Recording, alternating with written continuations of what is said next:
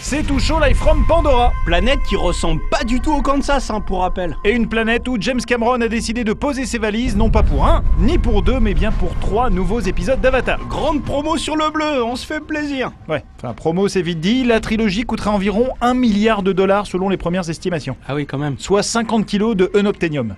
Deux, quoi Bah si, le minerai, souviens-toi dans Avatar. C'est pour ça qu'on est là.